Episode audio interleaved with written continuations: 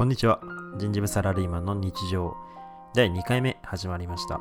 この番組はですねとある企業の人事部に属するサラリーマンの私が採用や労務など仕事の話をしていく番組です。専門的な知識は、えー特に自信がありませんが転職して今の人事職に就いたのでこれから人事の仕事をしてみたいと思っている方にはちょうどいいかと思います。それでは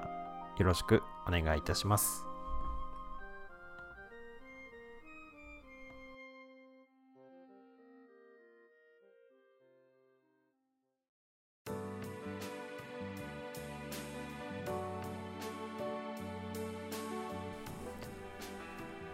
改めましてこんにちは、えー今収録しているのが2023年の4月ですね。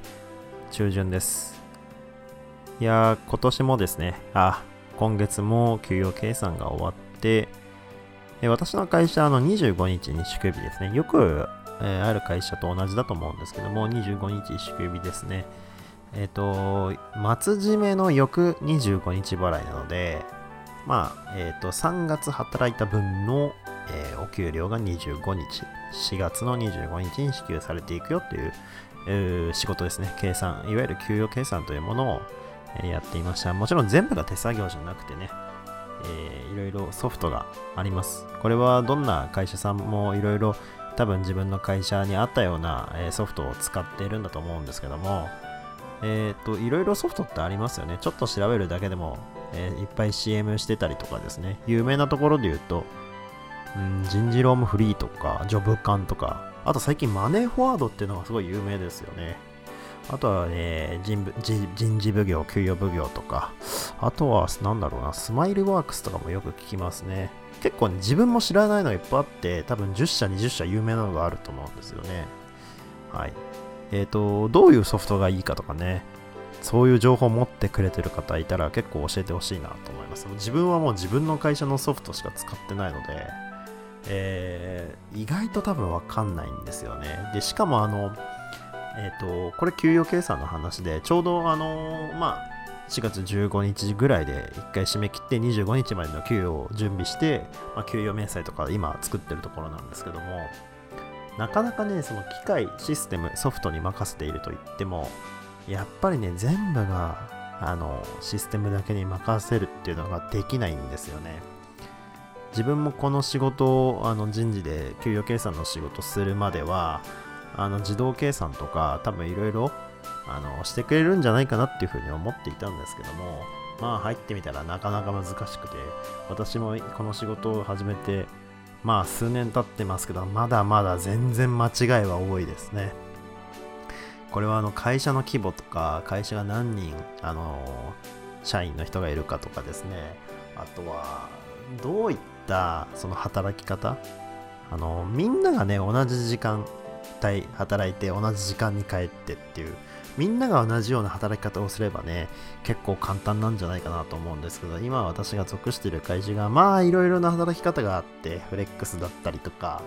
えーまあ、9時から18時まで働くのが基本っていう人もいるんですけども、それ以外にもね、あのアルバイトさんだったりとか、契約社員だったさんだったりとか、派遣の人もいたりとか、あるいは夜勤というか、あのちょっと遅くに出る人もいるんですよね。だからね、こう、これを、うんと、やっぱりね、機械にだけに任せておくと、やっぱり難しいんですよね。っていう話をね、してい、えーこうかなと思ったんですけども、まあ、あの、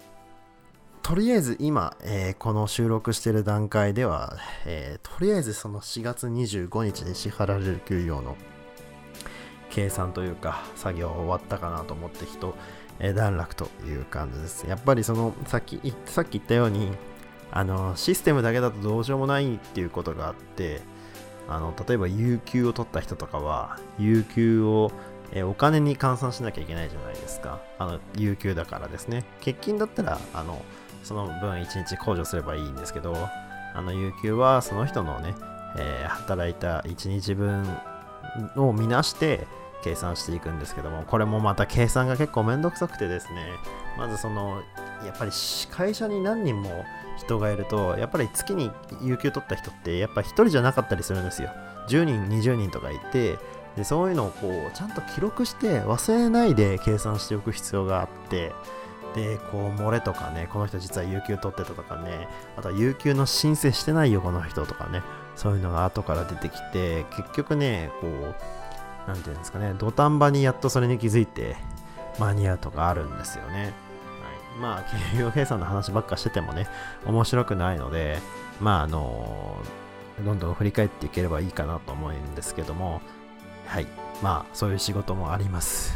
私のね今のこの説明ね多分分からず分かりづらいかと思うんですけども要はですねあの人事っていうのはいろんな会社によってはあのいろんな会社ってちょっと変ですね。会社によってはいろいろと、えー、任される仕事っていうのがその会社さんごとに違ってくると思うんですけど今私が属している会社の人事っていうのは給与計算もやります。もちろんその社会保険関連の業務もやりますし採用もやるんですけども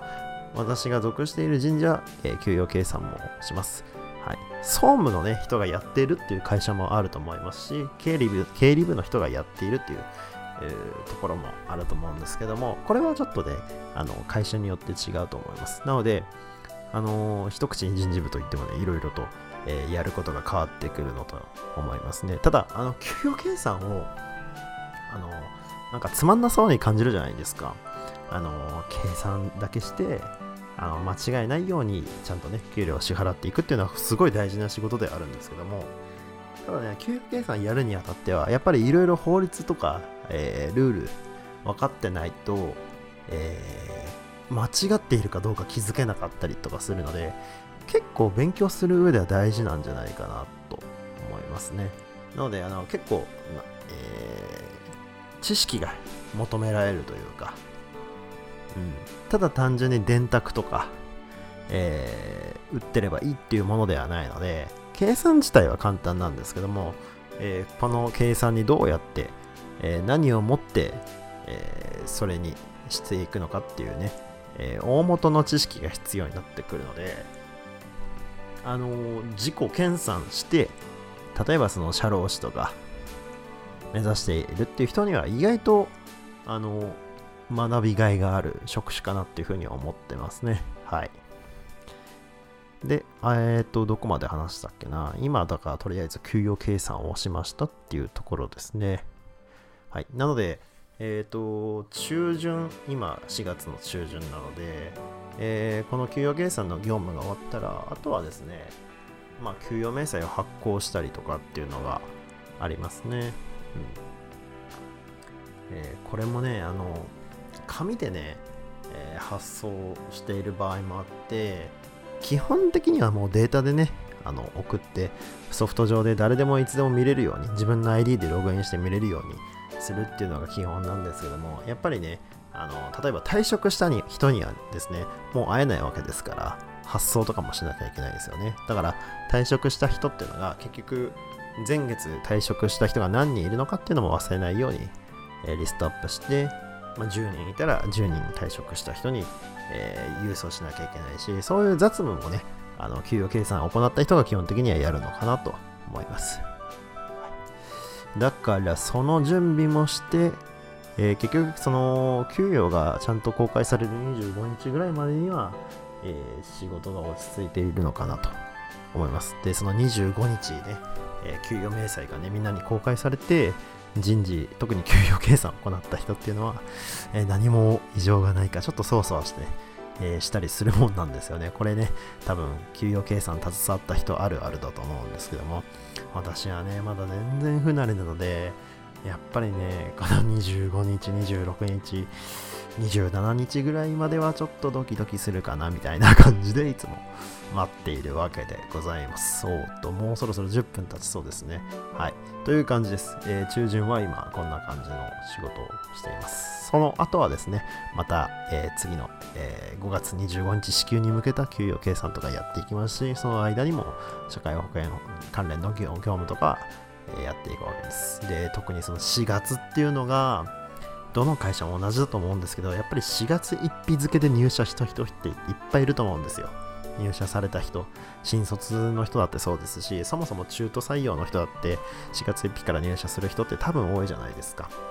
で、多分うちにもいたかな。いましたね。結構いるんですよ。で、あとはですね、事例っていうのが、あのやっぱり多いじゃないですか。移動とか事例とかですね。給与があの昇給した人とか昇格した人っていうのがやっぱいるじゃないですか。そうすると結局給与計算に営業するんですよね。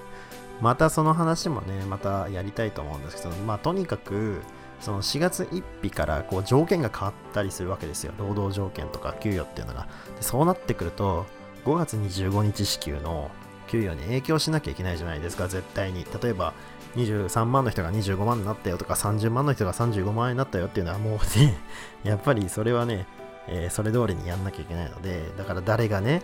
条件変わったか、昇給したか昇格したかっていうのもちゃんとこう、覚えておくというか、ちゃんと忘れないうちに、忘れずに、あの事例を取っておいたりとかですね、あの、この人は情報が変わった、条件が変わったっていうのをね、忘れずに、この4月下旬から5月の頭までしっかりそれをやっていこうと思っています。いやー、多いんですよ。だから、多分ね、この4月春にこう、いろいろね、えー、忙しい時期過ごされてる給与計算担当の方多分いらっしゃるかと思うんですけど、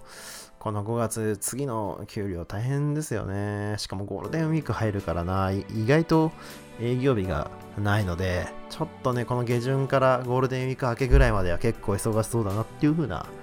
イメージでおります。はい。そんな人事部のね、仕事のね、垣間見れたというね、感じだと思うんですけども、はい。はい、じゃあ今回今日今日はですね、まあ、給与計算の話ちょっとしましたよというところで、またあの給与給与についてはあの話していきたいなと思うので、一旦は今日はこれぐらいでいいですかね。はい。あの全然ね、あの真面目な話以外もいろいろ私の趣味の話とかしていきたいと思ってるので、あの、どんな方が聞かれてるかわからないですけども、興味ある方はぜひご視聴続けていただければと思います。では、さよなら。